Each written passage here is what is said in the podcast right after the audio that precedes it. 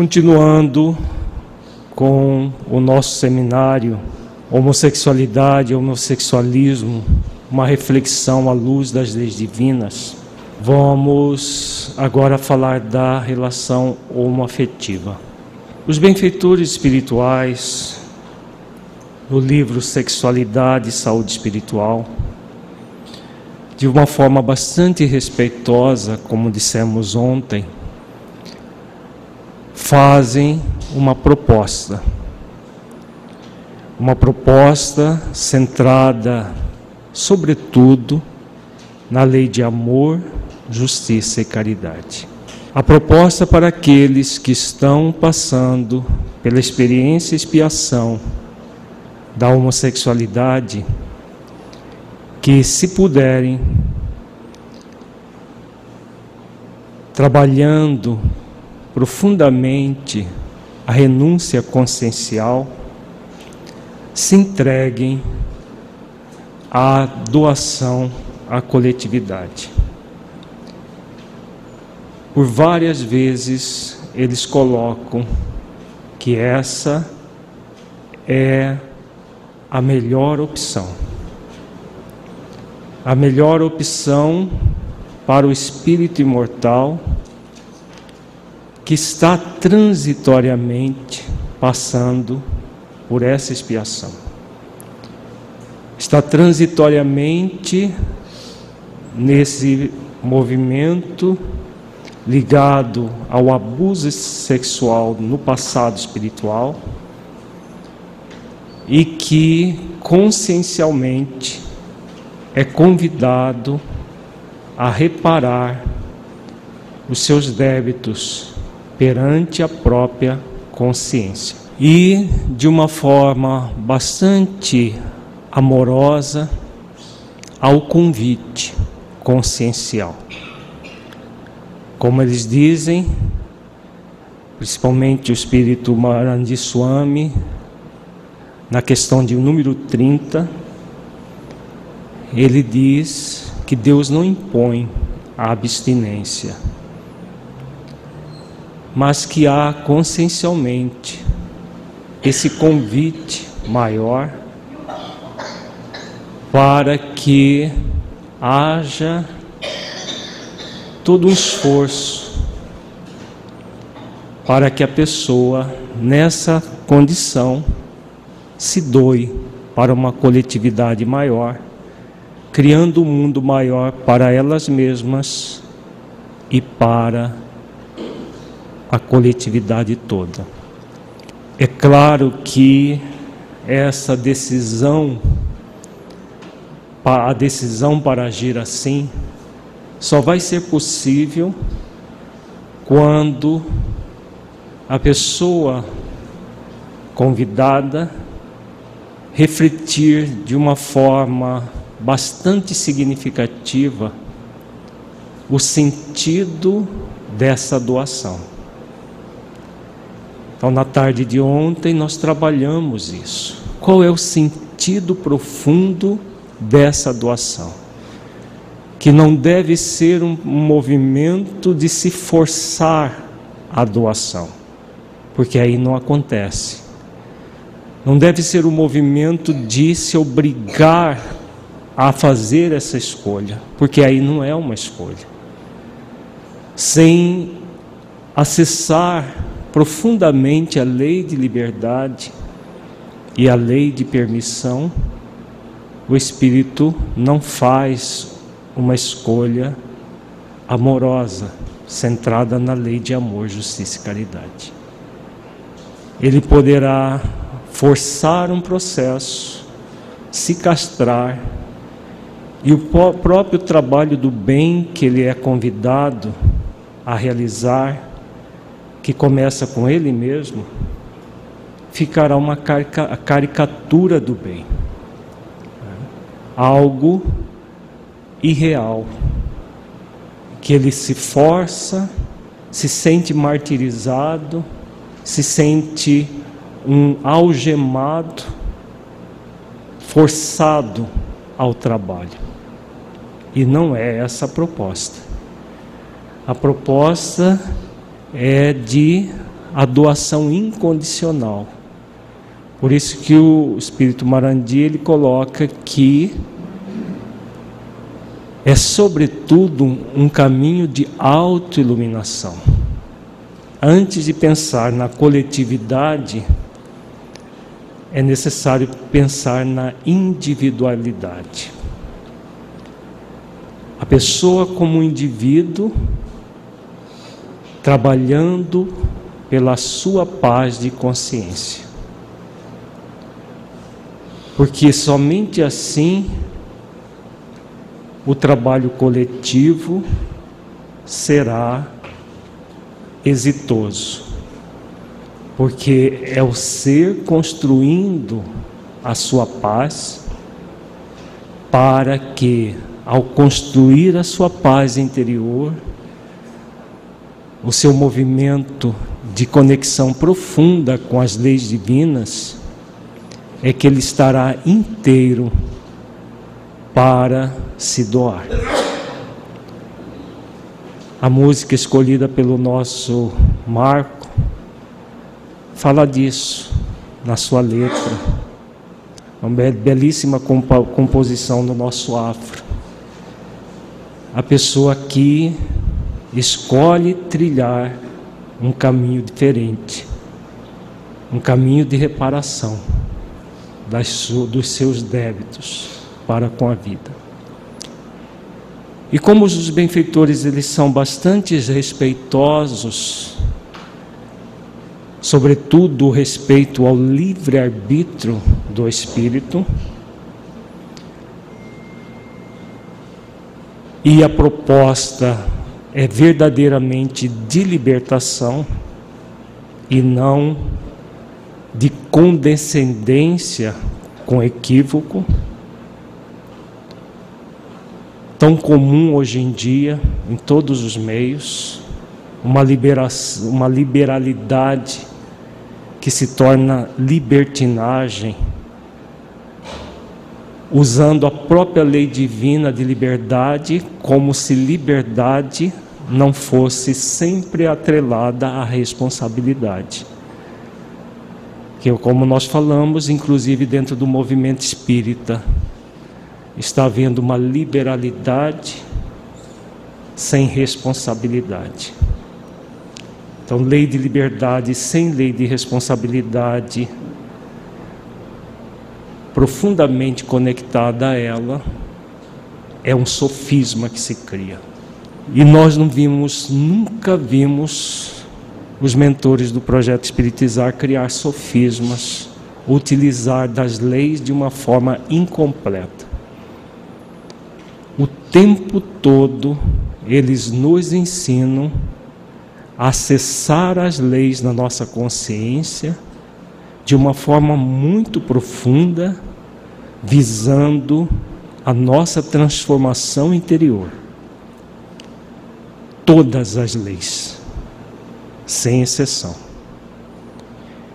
Então, como eles dizem, a proposta mais amorosa, mais felicitadora da criatura é a proposta que nós trabalhamos na tarde de ontem proposta de entrega incondicional a um projeto iluminativo do Cristo para o planeta, nas várias áreas do bem que se tem no planeta Terra.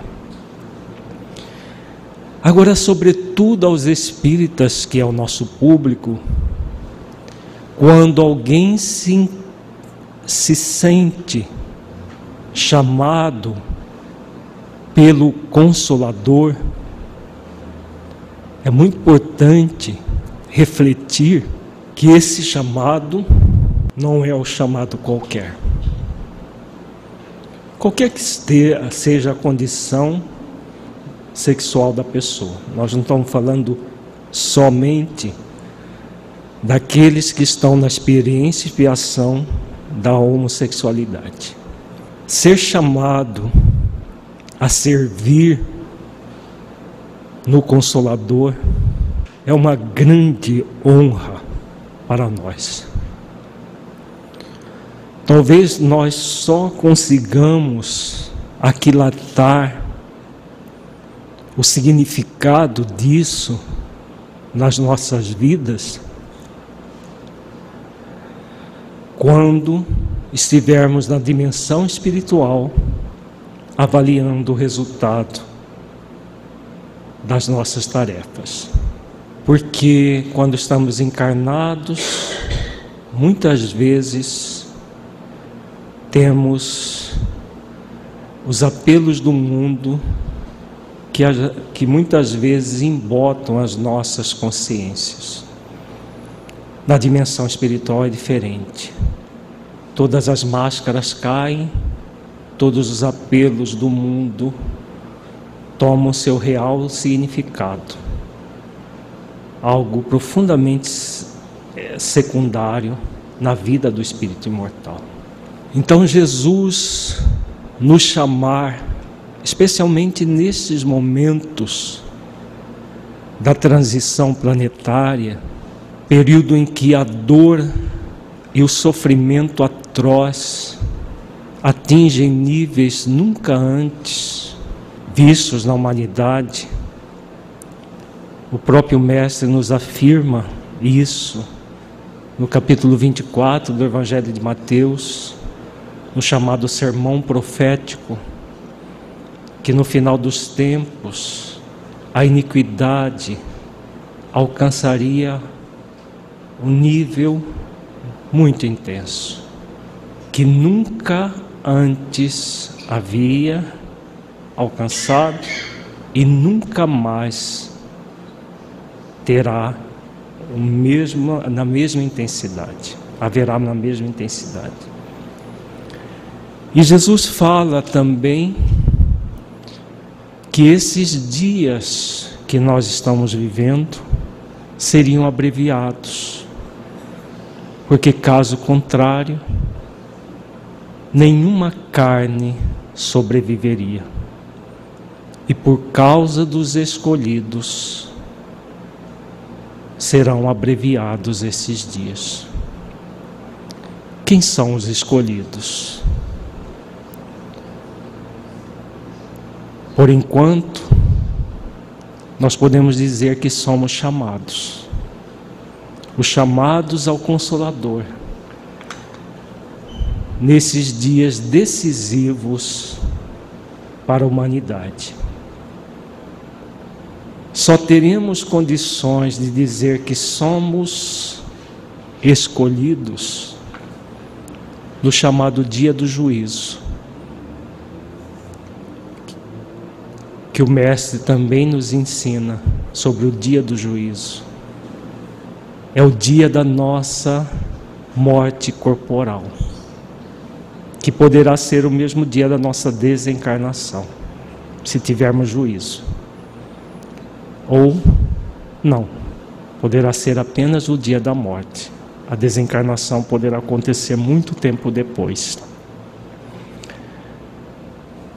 Então, nesse dia, nós teremos a certeza que somos um dos escolhidos a permanecer no planeta ou não. Porque é a nossa consciência que escolhe. Não é um tribunal que vai apontar o dedo para nós. Houve, sim, um convite que veio de fora o convite, convocação para sermos um dos servidores do Consolador prometido por Jesus. Esse convite para muitos de nós veio do próprio Mestre. Jesus nos convidou mais uma vez para servir, para servir ao Consolador. Fomos convidados outras vezes, em vez de aceitar o convite do Mestre, nós enveredamos por caminhos obscuros, servindo a nós mesmos, acreditando que, seguindo pela estrada larga,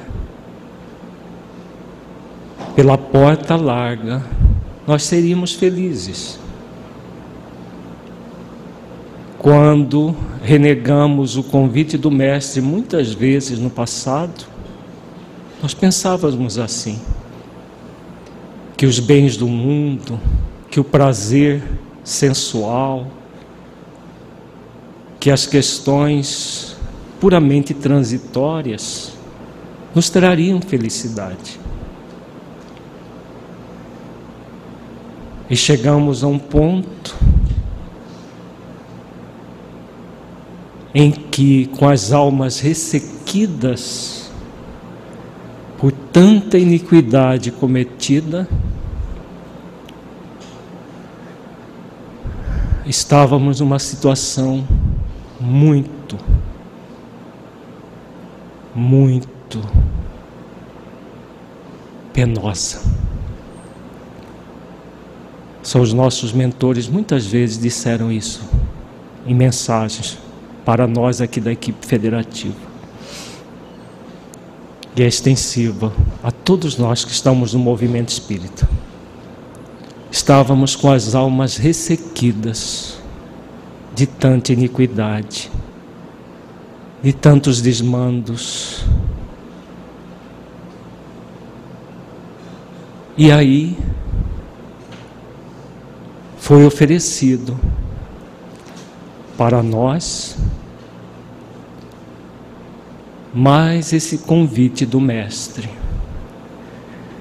que estivéssemos de volta ao mundo,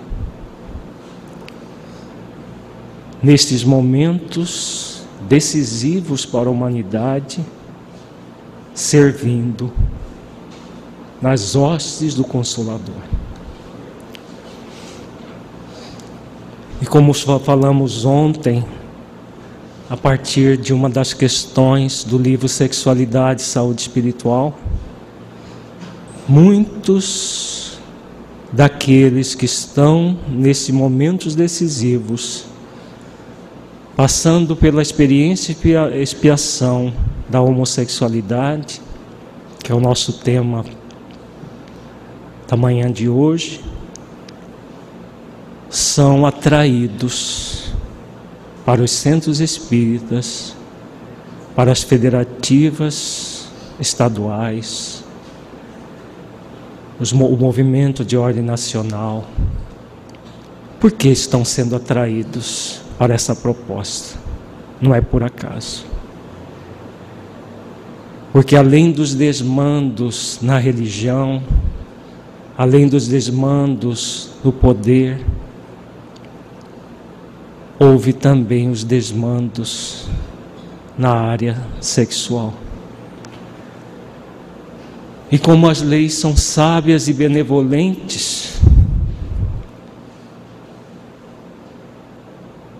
o convite profundo e consciencial é para espiar servindo,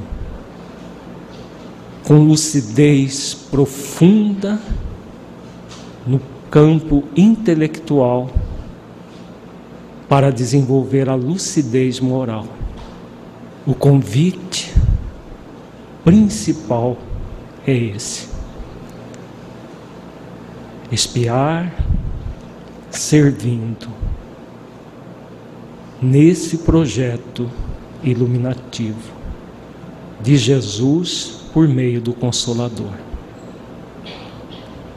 É o Consolador prometido que vai ser o condutor de todas as reformas que são necessárias no planeta, nas ciências, na filosofia, nas artes. Essa tarefa, não tenhamos dúvida, é do Consolador. Por isso o convite para todos de servir verdadeiramente nessa tarefa. Uma tarefa libertadora para todos, em qualquer situação que esteja, mas para aqueles que estão na experiência e expiação da homossexualidade, é muito mais libertador, porque dá um sentido profundo às vidas nessa doação incondicional. A minha vida não é minha. Esse é o convite para aqueles que estão passando pela experiência expiação da homossexualidade. Fazer com que a sua vida não seja sua, que venha da força do amor, que se entrega ao projeto iluminativo de Jesus. No entanto, se o Espírito não conseguir, fazendo todos os esforços possíveis, seguir por esse caminho, entre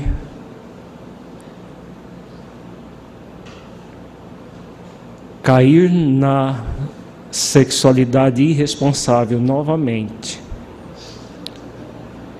no sexualismo novamente,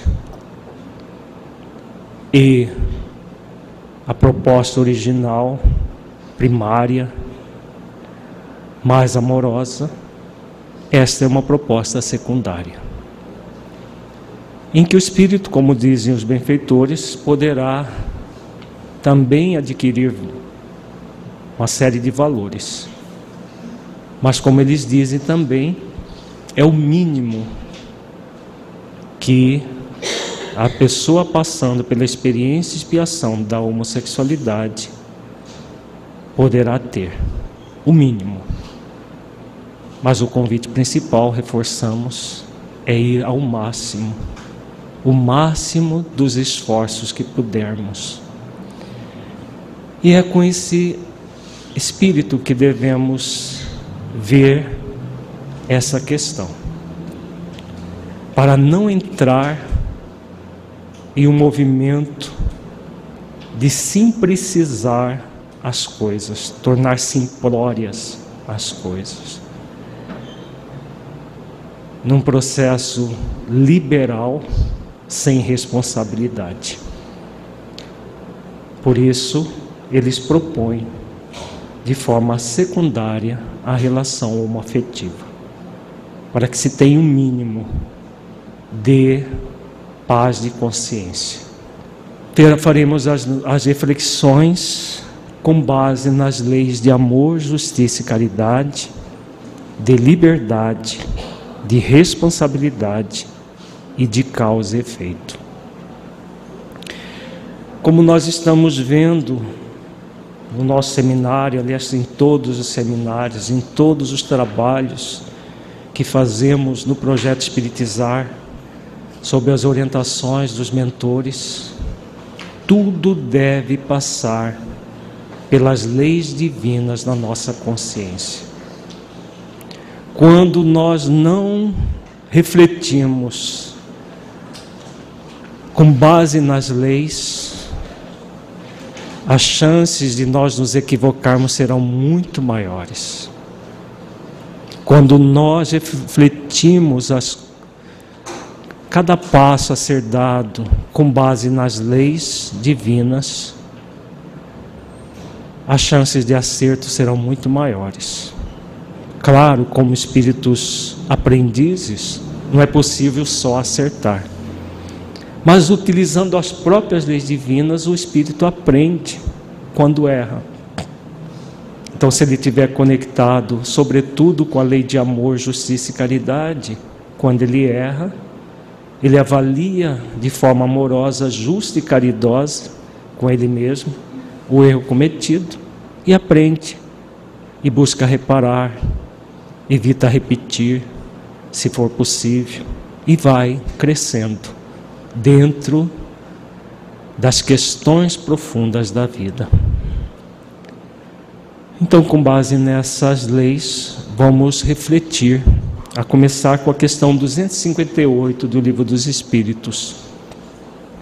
Quando na erraticidade, antes de começar nova existência corporal, tem o espírito consciência e previsão do que lhe sucederá no curso da vida terrena? Ele próprio escolhe o gênero de provas, porque há de passar e nisso consiste o seu livre-arbítrio. Quando nós vamos preparar uma nova reencarnação com a ajuda dos nossos mentores, nós escolhemos o gênero de provas ou somos convidados a aceitar o gênero de provas que o mentor espiritual que será o nosso companheiro espiritual durante a encarnação define para nós. Porque muitas vezes, pela nossa incipiência, não temos condições de fazer a escolha. O Espírito nosso tutelar faz as escolhas, mas há sempre a nossa anuência. E é isso que os benfeitores colocam, consiste no seu livre-arbítrio. Então, o livre-arbítrio é utilizado antes da encarnação, quando nós escolhemos ou concordamos com o gênero de provas. E aí renascemos, temos a lei do esquecimento para nos proteger de nós mesmos, e muitas vezes queremos dar vazão à rebeldia contumaz do passado. E aí o que acontece? A consciência nos intui, nos avisa que temos uma estrada X e a rebeldia quer nos impor a estrada Y. Nós trazemos na nossa consciência que o caminho é estreito, que a porta é estreita e que a, e a rebeldia do ego muitas vezes quer que nós sigamos a estrada larga, o caminho largo que conduz à porta larga da perdição, como Jesus ensina na parábola da porta estreita. Ao fazer isso, utilizando mal o nosso livre-arbítrio, nós nos afastamos do gênero de provas. E nós já estudamos aqui na no estudo reflexivo, quando estudamos as leis de liberdade, responsabilidade causa e efeito, nós vimos que o gênero de provas é exatamente a cruz que Jesus fala naquele versículo que estudamos ontem. O gênero de provas é o nosso plano existencial, composto do propósito existencial e do programa existencial. Esses dois fatores imprescindíveis para que nós tenhamos êxito nas nossas existências. Então, todas as vezes que nós estivermos em sintonia com o nosso plano existencial, nós estamos cumprindo o nosso gênero de provas. Provas que incluem as expiações. Provas no sentido amplo do termo. Nem toda expiação é uma prova. É, aliás, toda expiação é uma prova.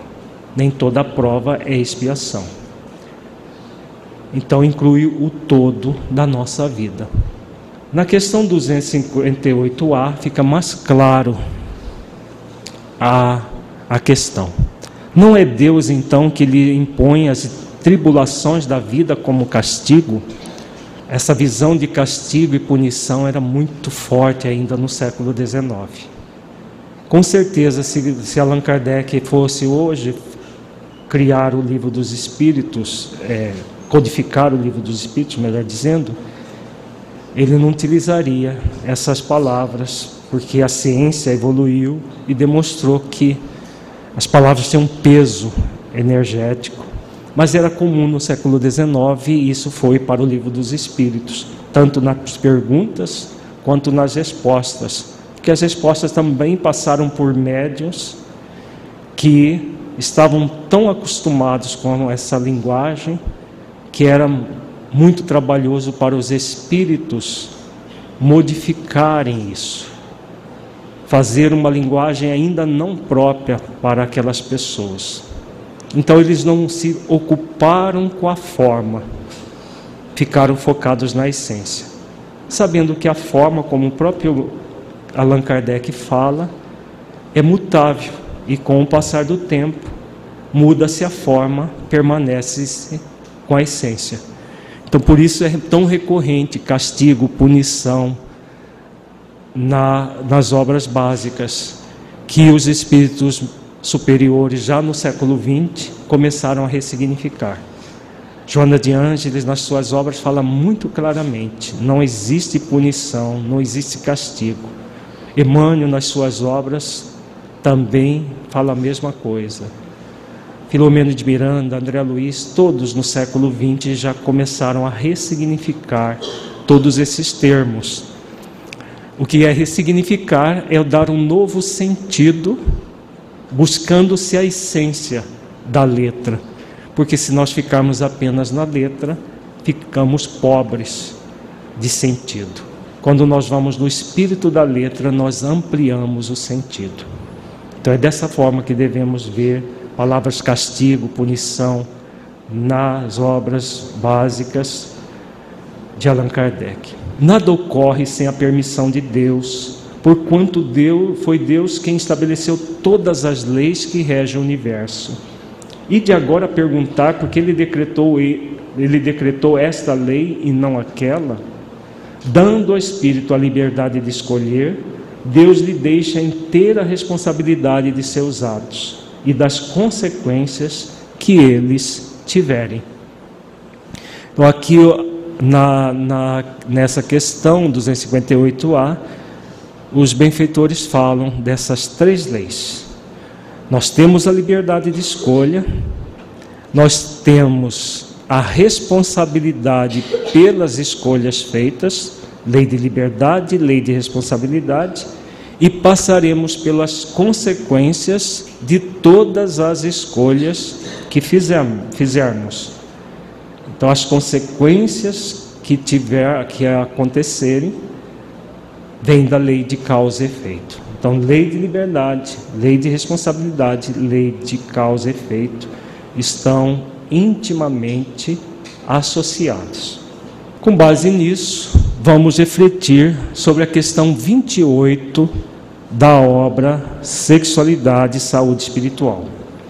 Essa resposta foi dada pelo mentor Honório. Nós estamos declarando as, de quem deu as respostas, mas isso pouco importa. Todos são espíritos superiores, mas é porque nós tivemos acesso as respostas, quando elas deram e quem deu.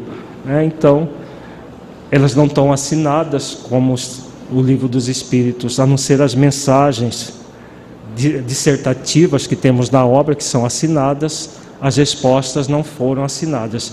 Não, foi, não foram só esses dois mentores, o Marandi, Swami e o Honori, que deram as respostas. Outros espíritos, cientistas, que sexólogos, é, psicólogos espirituais que têm a visão ampla da vida, um espírito que é muito é, é um tem uma experiência muito grande nessa área.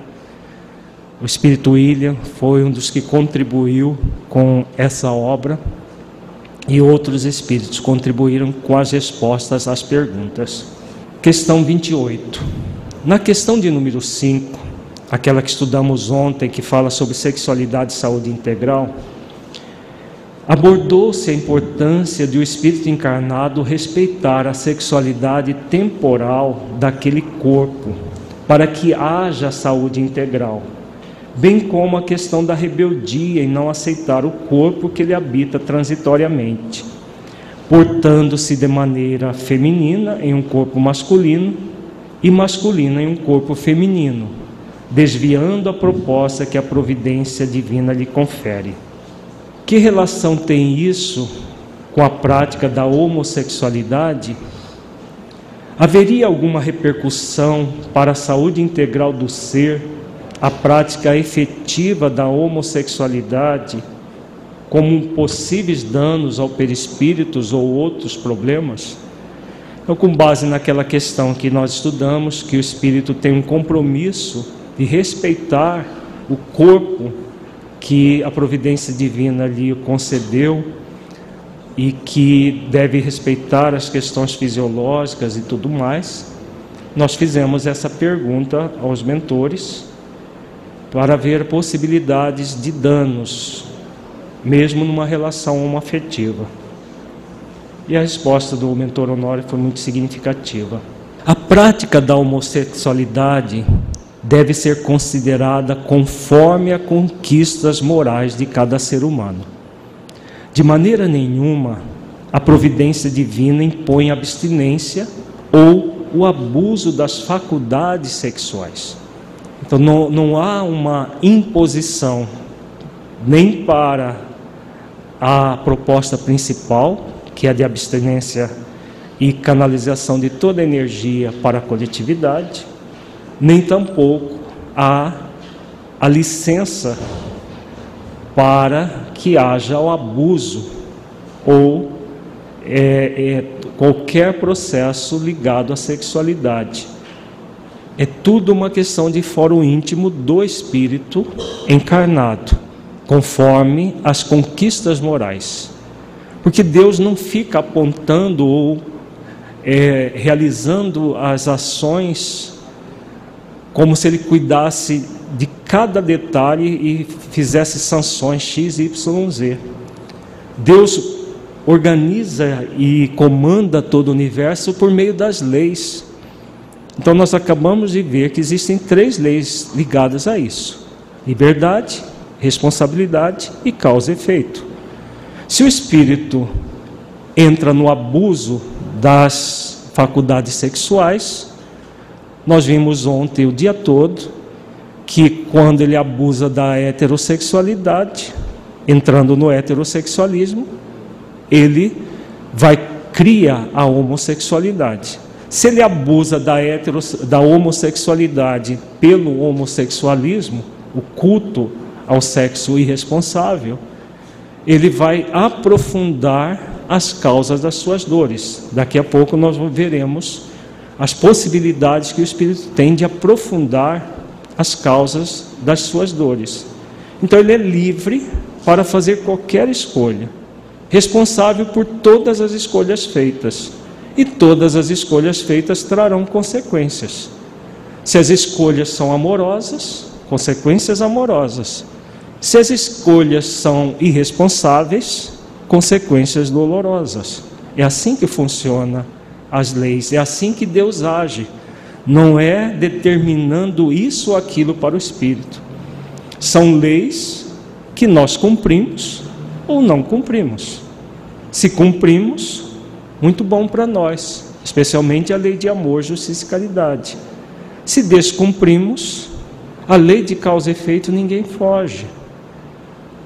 Na verdade, ninguém foge das leis divinas, porque tudo vai gerando ações no espírito e reações, causa e efeito, e o espírito vai passar por essas situações. Como todos fomos criados para sermos felizes, cedo ou tarde nós vamos cumprir a lei de amor, justiça e caridade.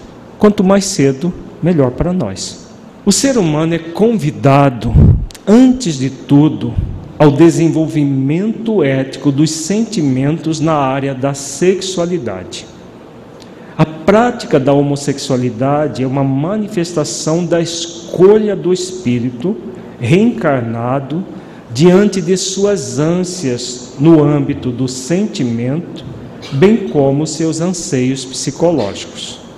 Então, Honório diz aqui que o mais importante, acima de tudo, é o desenvolvimento ético dos sentimentos na área da sexualidade. Por isso que eles falam que é a afetividade que vai ressignificar qualquer limitação na área da sexualidade. Sempre será a afetividade. A si mesmo, ao próximo e à vida. E a afetividade, essa virtude que vai gerar o desenvolvimento ético dos sentimentos na área da sexualidade. Já a prática da homossexualidade é a escolha do espírito. Vejamos que a opção, quando nós falamos que o espírito não opta por estar homossexual, ele está homossexual porque está numa expiação. Agora, já a opção para manifestar a sexualidade na homossexualidade ou no homossexualismo é sim opção do espírito aqui e agora. Nesta nesse momento que ele opta por isso. Então ele vai optar devido às suas ânsias no âmbito do sentimento, os seus anseios psicológicos. É lícito que ele opte por isso? Sim, faça essa escolha. A lei de liberdade faculta que o espírito faça essa escolha. Não está ligado diretamente à lei de reprodução, nem à lei de proximidade entre as polaridades opostas, aquilo que nós vimos ontem. A, a relação heterossexual está ligada à lei de reprodução e à lei de proximidade entre as polaridades opostas. São leis divinas que comandam esse processo. Na homossexualidade, como existe a subpersonalidade invertida, no sentido de que há uma subpersonalidade feminina no indivíduo no corpo masculino e uma subpersonalidade masculina num indivíduo do, do sexo feminino, a atração pelo mesmo sexo. Explicado como nós fizemos ontem, a explicação baseada na subpersonalidade que sente atraída pelo corpo masculino, no, no homossexual masculino, ou no, pelo corpo feminino, no homossexual feminino. Percebamos que na origem vem da, da, das leis da proximidade entre as polaridades opostas, porque é a subpersonalidade feminina que se sente atraída pelo corpo masculino. Não é o homem de hoje sendo atraído por outro homem, é a subpersonalidade. Então, na origem, vem da viciação do espírito na polaridade oposta. Entretanto, no ser humano tem características psicológicas muito profundas e de maneira nenhuma é vista sob a égide da condenação. Em, em hipótese alguma deve-se condenar as pessoas pelas suas escolhas, porque são leis divinas. Seria condenar as leis divinas deve-se, em relação ao outro, aceitar que o outro tem direito a fazer qualquer escolha. Muitas vezes, como familiares, amigos, nós gostaríamos que o nosso amigo, o nosso familiar, fizesse a escolha principal. Agora, impor a nossa escolha a ele não faz sentido. Então, condená-lo pela sua escolha também não faz sentido algum. Entretanto, é útil esclarecermos que a prática da homossexualidade em termos psicológicos só se faz de alguma maneira útil quando o espírito, em árduo conflito, grave posição de depressão, estado íntimo de desgosto pela vida, não consegue, pelos esforços que está empreendendo, se utilizar da vida de abstinência em favor da coletividade. Nesse caso, a sua psicologia pede a companhia de um parceiro ou parceira da mesma polaridade. Vamos nos ater a esse parágrafo que é de suma importância. Aqui, Honório coloca os parâmetros para que uma relação homoafetiva seja efetivada, que o espírito não crie mais conflitos para eles mesmos, para que ele resolva no seu futuro espiritual. Então ele vem dizendo que a prática da homossexualidade aqui na relação homoafetiva, monogâmica, respeitosa, né, como já foi definido em outras questões, só vai ser útil quando o espírito estiver nessas condições aqui. Que o mentor aponta três condições: árduo conflito que, que é um árduo conflito? A pessoa faz todos os esforços para se abster, busca trabalhar isso se doando para a coletividade, mas mesmo assim permanece em conflito, desejando muito ter alguém para uma parceria sexual. Quando o espírito nesse conflito muitas vezes entra num estado depressivo exatamente por não ter essa parceria, a ponto de entrar num estado íntimo de desgosto pela vida. Então ele aí o mentor coloca qual é a condição? Não consegue pelos esforços que está empreendendo se utilizar da vida de abstinência em favor da coletividade. Então a proposta é muito clara. Primeiro, o espírito, principalmente o espírita, que está nessa experiência expiação, deve fazer todos os esforços para se doar à coletividade. Fazer todos os esforços para estar íntegro na, no, no projeto iluminativo de Jesus. Fazer tudo aquilo que é possível para ele no limite das suas forças. Se apesar de todos esses esforços, ele não estiver sentindo feliz, estiver sentindo que a sua vida não tem sentido, porque se ele faz esforços para se aprofundar no projeto iluminativo de Jesus e sente isso da forma como nós colocamos inicialmente, a sua vida vai ser replena de sentido. Vai ser com uma profunda alegria existencial, uma alegria de viver, porque ele está doando a sua vida pela força do amor que se entrega ao projeto iluminativo de Jesus. Isso dá um sentido existencial muito profundo. Por isso que nós falamos que não deve ser uma imposição, uma autoimposição. Deve ser uma escolha amorosa. E se ele faz essa escolha amorosa, com esforços, utilizando da vida de abstinência em favor da coletividade, verdadeiramente com o exercício da virtude da renúncia, como trabalhamos ontem, ele não vai sentir um árduo conflito, não vai entrar em depressão, porque gera uma alegria existencial muito grande, e nem tampouco vai sentir desgosto pela vida. Mas se ele fizer, vejamos que os benfeitores são muito respeitosos, mas colocam parâmetros claros para não entrar no relativismo. Ah, não, eu tentei.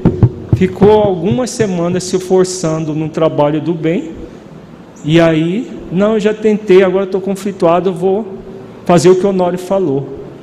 Não distorçamos as propostas dos benfeitores, porque às vezes nós distorcemos por equívocos que queremos seguir, por caminhos que queremos seguir.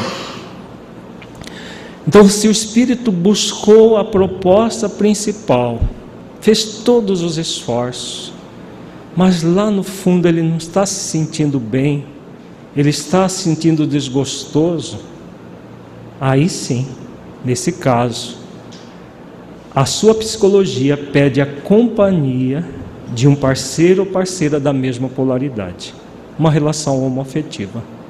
Nesses casos, porque entre ficar depressivo, ficar conflituado, ficar num movimento de desgosto pela vida e ter uma relação homoafetiva, claro que é preferível a relação homoafetiva. Porque o trabalho do bem deve fazer bem primeiro ao trabalhador do bem. Se ele não se sente bem doando-se à coletividade, é lícito que ele busque resolver isso. Porque uma vez que ele possa resolver esses conflitos, se sobrar algum tempo para ele se doar à coletividade, ele se doa. Nada impede que a pessoa que tem uma relação homoafetiva também se doe dentro, claro, de uma limitação, porque ele já vai ter uma relação para cuidar, tem tudo, todas as questões não vai ser um processo integral. Agora, por que, que o mentor está fazendo, está fazendo toda essa ressalva? Porque não é um processo simplista a escolha para a relação homoafetiva. Porque, como nós vimos ontem na, na resposta do mentor Marandi Swami, a, a proposta é de, da pessoa de desenvolver a sua dignidade sexual num nível profundo e trabalhar todos os conflitos nesse movimento de doação plena dela mesma. Então, como essa é a proposta primordial, é a proposta principal, a melhor escolha, que é a escolha profundamente conectada com a lei de amor, justiça e caridade, todos os esforços devem ser para essa proposta. Se o espírito ainda assim não conseguir, aí sim a relação afetiva é cabível. Mas jamais a relação homossexualista. Porque aí ele, em vez de resolver conflito, vai aprofundar nos conflitos, pode até arrefecer o conflito inicialmente, porque fica naquela euforia do relacionamento sexual que ele não se permitia, mas gradualmente ele vai entrar num vazio, num vazio, numa perturbação e a coisa vai ficar muito pior. Por isso que quando o espírito fizer essa escolha, só é cabível a relação afetiva respeitosa e monogâmica. É uma etapa pela qual o espírito passa buscando com isso uma experiência que não exitosa totalmente. Então aqui fica muito claro, é uma experiência não exitosa totalmente. Porém, necessária para que não lhe surjam processos conflituosos mais graves no sentimento e complicações mais danosas à reencarnação. Então ele vai fazer parcialmente, não vai se complicar mais ainda, mas é aquilo que é possível. entre complicar a reencarnação por um processo perturbador emocional e isso é preferível o, o não êxito total. O que se torna grave e danoso é a forma como essa prática é utilizada. Se de forma ética, respeitosa e afetiva entre os parceiros, da mesma maneira que uma relação heterossexual, o espírito pode adquirir, além da experiência em si, valores importantes para o seu crescimento. Então aqui o mentor também coloca os parâmetros de uma relação homoafetiva. Depois de tudo isso, se o espírito fez todos os esforços, não conseguiu, aí ele pode buscar uma relação afetiva que deve ter esse parâmetro: ética, respeitosa e afetiva, em que o sexo não seja pelo sexo, mas que seja um complemento ao afeto. Então, nesse caso, o espírito pode adquirir, uma, além da experiência, valores importantes para o seu crescimento. A lei de misericórdia sempre oferece aos espíritos a possibilidade de poder reparar os seus equívocos, atuando intimamente nos códigos da consciência, sem que haja necessidade nenhuma de complicações. Essa lei leva em conta também os anseios que cada pessoa possui de ser feliz. Entretanto, a lei de justiça estabelece que para a aquisição da verdadeira paz no coração é preciso agir com justiça em todos os pontos do comportamento. Aqui Honório oferece mais parâmetros para que os espíritos encarnados façam escolhas, escolhas conscientes. A lei de misericórdia sempre vai nos oferecer recursos para reparar os nossos equívocos. Isso é um fato. Sem que haja, de hipótese alguma, necessidade de complicações. Nem complicações por uma abstinência forçada, nem complicações por uma prática sexualista. Tudo de forma bem respeitosa, ética. Essa lei, como diz Honório, leva em conta também os anseios que cada pessoa possui de ser feliz. Ninguém faz escolhas acreditando que essas escolhas vão lhe gerar infelicidade. A pessoa faz escolhas pensando: isso aqui vai me gerar felicidade. Até o movimento sexualista, a pessoa pensa que ela vai ser feliz, tendo muito prazer a qualquer custo e se lança a isso. E vai ficando mais vazia, mais vazia. Mas ela pensa em ser feliz. E aí ele dá o, o, o critério, a, o parâmetro em que a felicidade vai ser conquistada de verdade, não no movimento de faz de conta. A lei de justiça estabelece que para a aquisição da verdadeira paz no coração, então só é possível ser feliz? De que forma? Hã? O que o mentor está falando? Qual é a condição para ser feliz? Que haja paz no coração. Essa é a condição para ser feliz. Paz no coração. A mesma paz de consciência que o, Marandi Swami coloca na resposta 30 é necessário que o espírito busque a sua paz de consciência, essa paz no coração que Honório coloca aqui. Só vai haver paz se o espírito estiver centrado na lei de amor, justiça e caridade. E aí ele coloca: agir, como que vai se dar a paz no coração? Agir com justiça em todos os pontos do comportamento então não dá para se fazer análises parciais, simplistas, e estarmos agindo, agindo com justiça. Agir com justiça em todos os pontos do comportamento é o parâmetro completo de balizar as nossas vidas conforme as leis divinas. Ao balizar as nossas vidas conforme as leis divinas, o Espírito vai criando essa paz no coração, vai desenvolvendo essa paz na consciência e com isso ele é verdadeiramente feliz. Qualquer movimento contrário a isso pode gerar prazer, mas não vai gerar felicidade.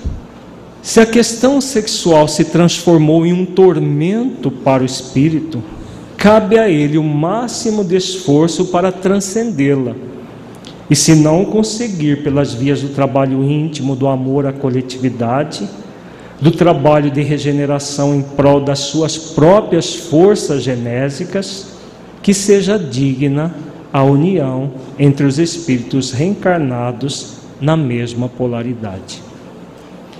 Então, aqui novamente o mentor volta ao assunto. Os espíritos superiores eles repetem, repetem, repetem as mesmas coisas de forma diferente, para ver que para de tanto repetir, né, quem sabe nós aprendemos. É assim que eles fazem nessas poucas respostas do assunto, ele volta, ele fala das possibilidades do espírito, mas volta sempre na abordagem principal.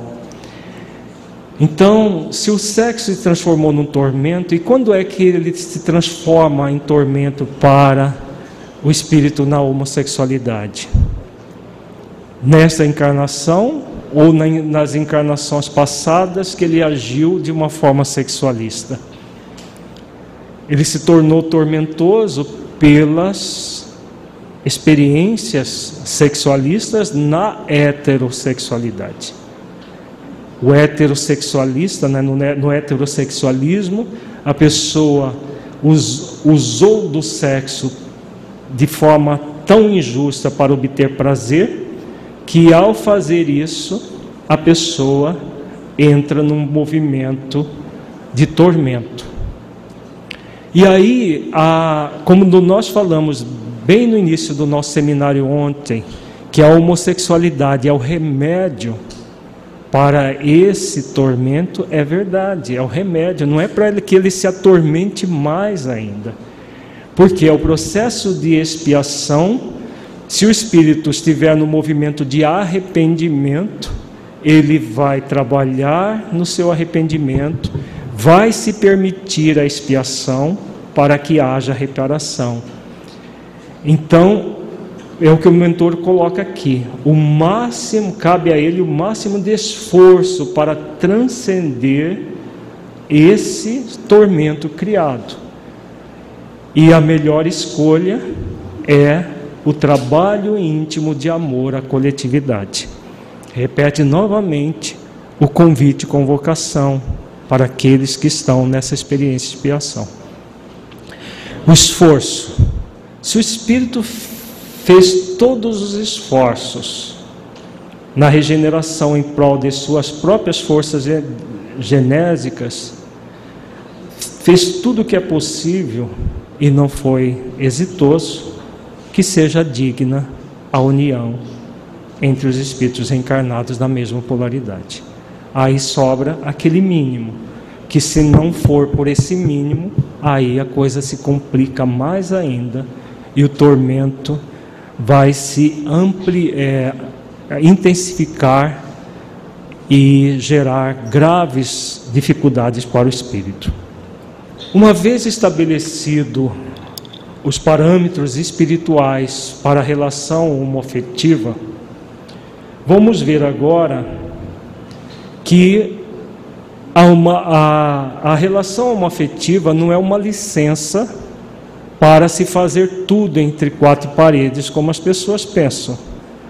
Há muitos casais heterossexuais que têm esse movimento de ah, entre quatro paredes vale tudo. Então, existe o heterossexualismo entre casais casados no papel e tudo, com todas as coisas legais. E são práticas heterossexualistas. No nosso módulo de janeiro, nós trabalharemos isso. Quando trabalharmos erotismo e parafilias. Existe até, tem até um caso no, no livro Sexualidade e Saúde Espiritual, de uma pessoa que era presidente do centro espírita, que ele próprio viciou a esposa com heterossexualismo. Né? Então eram espíritos, eram pessoas viciadas e casadas. Quando a, a parceria homoafetiva, muitas vezes o espírito pensa, bom, eu não vou trocar de parceiros, mas aqui pode tudo. Não é bem assim. Nós vimos ontem que na, na questão das subpersonalidades, que há uma subpersonalidade enferma a ser cuidada. Uma feminina no homossexual masculino e uma masculina no homossexual feminino. A ser tratada, a ser é, curada pelo médico interno, que é o ser essencial, e pela enfermeira, ou, pelo enfermeiro ou enfermeira da persona atual. A persona masculina, o enfermeiro, e a persona feminina, a enfermeira da persona passada. E não para que a persona de hoje dê um braço à persona anterior e vão juntas para o sexualismo mesmo na relação homoafetiva. Então nós vamos ver agora práticas homossexualistas na relação homoafetiva. Vamos estudar parte da resposta da questão 9 do livro Sexualidade e Saúde Espiritual. O instinto, antes de tudo, é uma manifestação das leis divinas. É um atributo do espírito e está dentro da lei. Mas não é por isso que o espírito vai sublimá-lo só por entender essa verdade. Então a lei, a, o instinto que, le, que vai gerar no ser humano a libido faz parte das leis divinas, sim. Mas não é fato de, ah, isso é natural, a libido é natural, porque é uma lei, que o espírito vai sublimá-lo só por entender essa verdade. Nós, como seres humanos, somos convidados a sublimar o instinto e não dar vazão ao instinto. Começamos a sublimar os nossos instintos sexuais quando nós lhe damos uma importância afetiva. Seja essa importância afetiva para a união com alguém que nos preencha sexualmente, e quando dizemos alguém, é respeitando as leis divinas respeitando a nossa fisiologia, a nossa estrutura corporal. E quando então respeitamos isso e damos atenção devida, podemos nos unir, especialmente em termos de afetividade. Vejamos aqui tem parâmetros muito importantes para a relação homoafetiva. Para a heteroafetiva e para a homoafetiva, para ambas. A, primeiro é dar aos instintos uma importância afetiva. Não é dar vazão ao sexo pelo sexo porque é instintivo. É colocar o sexo sempre como complemento ao afeto. Claro que isso é hoje, hoje é coisa rara, mas é a única forma do espírito se manter equilibrado nessa área. O afeto em primeiro lugar. Hoje as pessoas falam em sexo animal, em sexo selvagem. É realmente animal e selvagem, próprio para animais e para selvagens. Não é próprio para seres humanos candidatos a estar vivendo num planeta de regeneração, que é um planeta de pessoas cônscias das suas responsabilidades como espírito imortal, pessoas conscientes de que estão aqui para cumprir leis divinas e desenvolver virtudes. São essas pessoas que vão viver no planeta de regeneração. Então, o, o, a, o mentor William, que nos ensinou essa, essa, que nos deu essa resposta, ele fala do respeito às leis divinas. Sem respeito às leis divinas, não é possível a, o equilíbrio do ser. E esse respeito às leis divinas vai desde o respeito à fisiologia, não é só apenas mental e emocional, mas respeito aos órgãos fisiológicos, à estrutura corporal. Isso vai ser muito importante, principalmente nos homossexuais masculinos. Daqui a pouco a gente volta nessa questão do respeito à fisiologia e à estrutura corporal. Porque a união é para trabalhar a afetividade, a homoafetividade, não a licenciosidade. Processos que não são de acordo com a lei divina, não estão de acordo com nem com os instintos.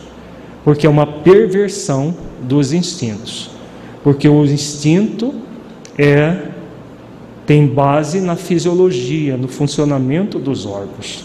Mas também é uma atenção para que as energias genésicas profundas que estão latentes no espírito buscando criação possam ser transformadas em obras sublimes da inteligência.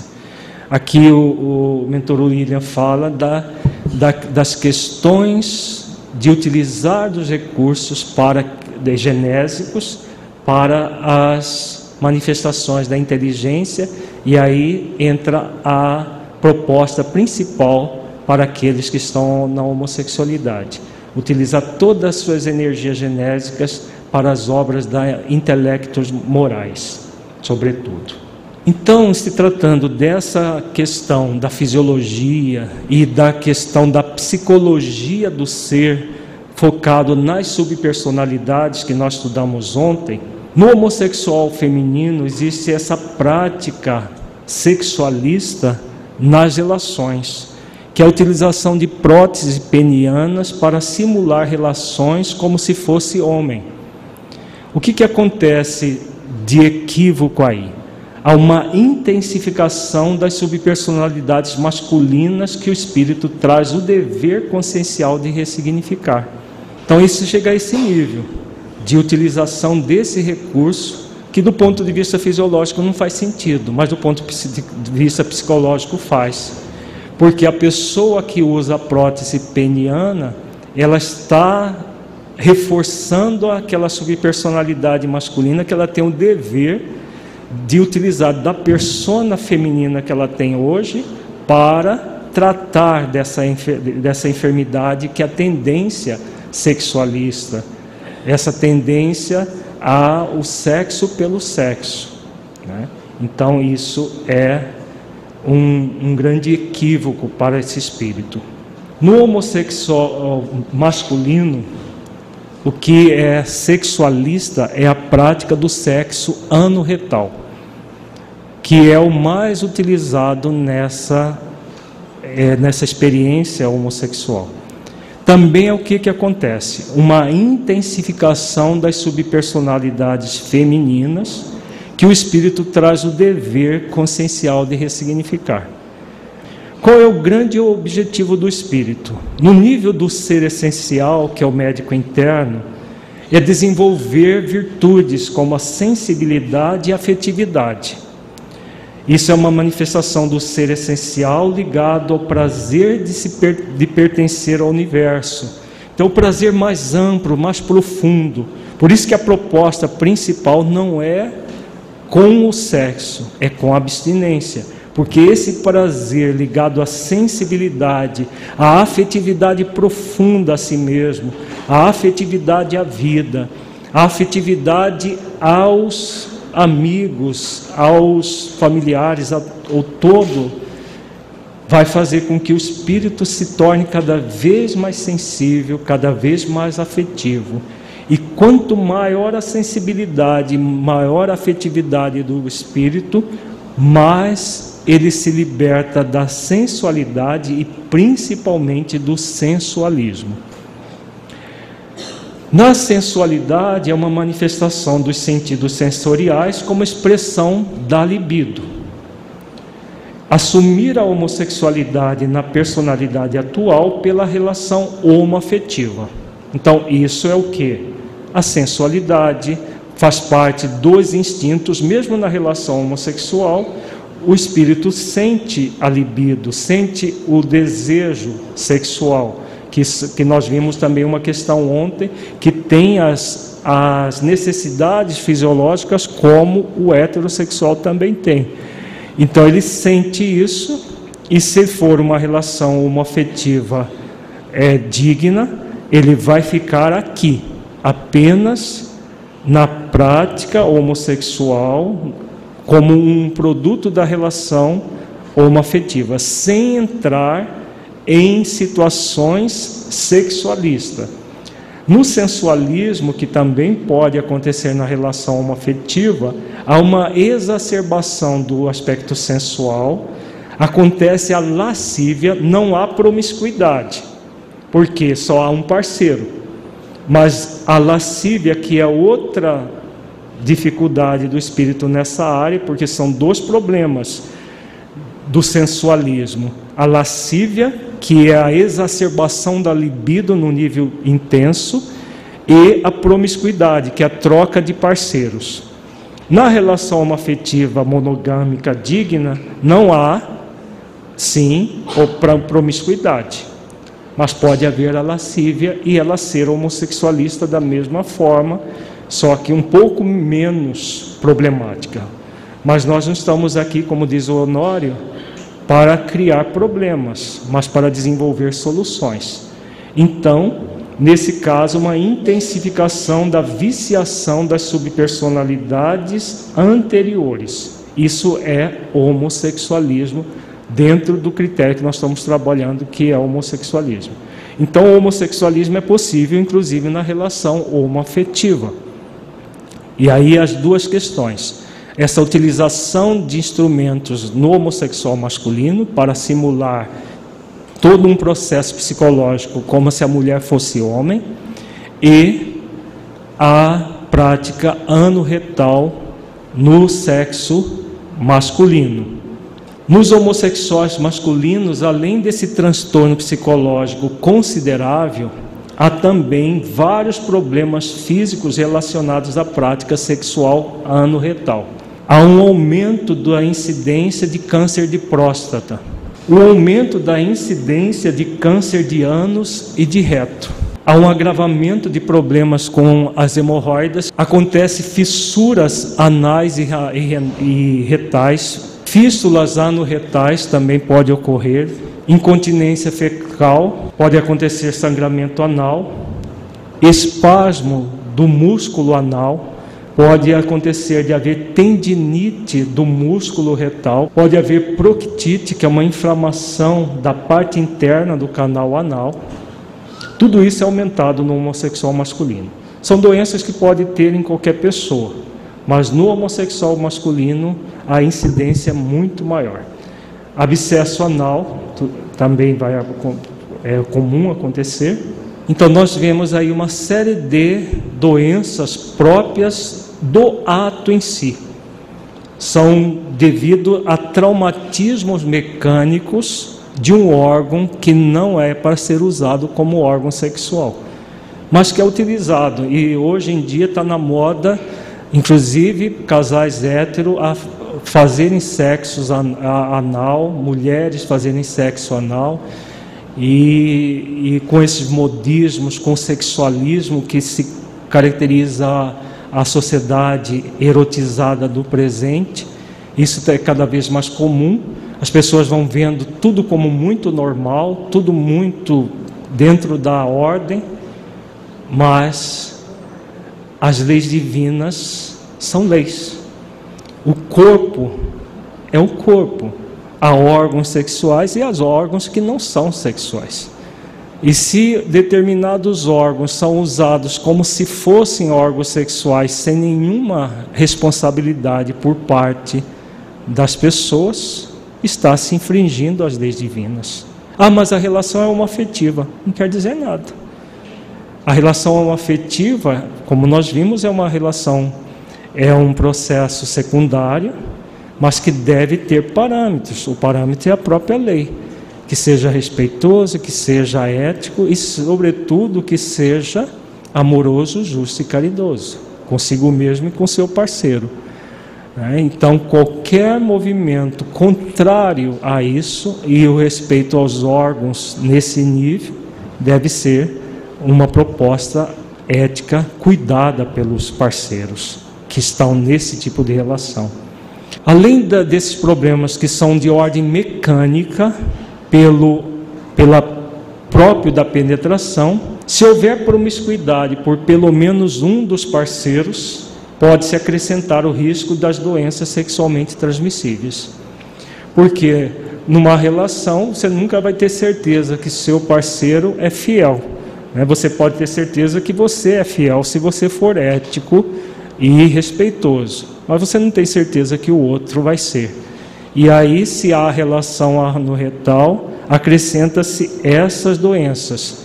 que tem ampliado, inclusive, nos homossexuais masculinos hoje em dia, não tanto pela relação afetiva, mas principalmente pela promiscuidade que tem recrudescido e com o passar do tempo, com o desenvolvimento da, de terapias principalmente para o HIV, muitos homossexuais não têm se cuidado eh, no, na, na, nas relações e então tem aumentado o número de pessoas com HIV AIDS.